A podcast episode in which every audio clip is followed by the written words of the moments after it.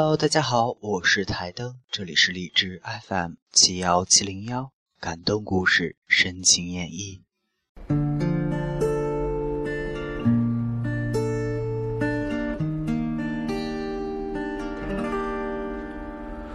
当你紧紧握着我的手，在闪烁。因为爱情，我等六十年，为家人。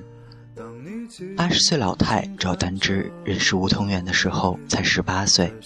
一九五三年，吴同远要去上海学习两年，别嫁给别人。两年后我回来娶你。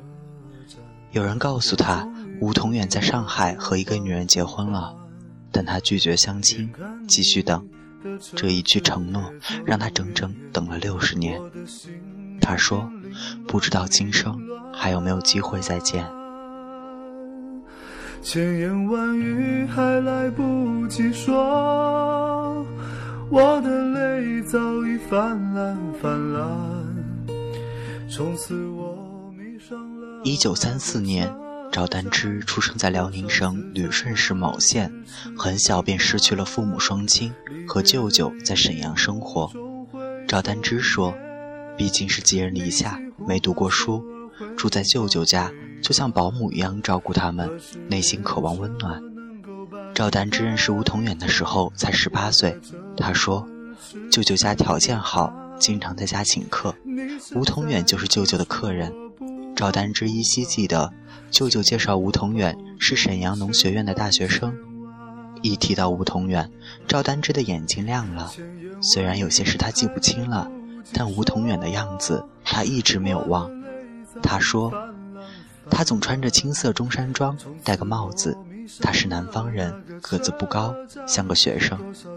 很快，赵丹芝爱上了吴同远。最初，吴同远以为赵丹芝是这家的保姆。赵丹芝承认是自己先爱上吴同远的，就是自己先动心了，才有如此的痴情。后来经舅舅介绍，赵丹芝和吴同远开始恋爱。赵丹芝说。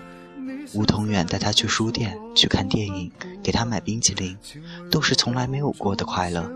他还教他识字，他因为学不来，所以不太愿意学。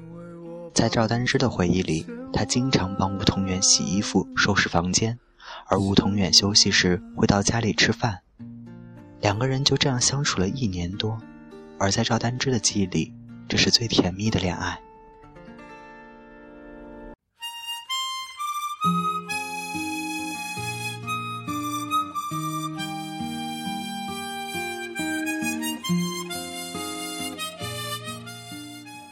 一九五四年，吴同远和同校一批学生要去上海学习两年。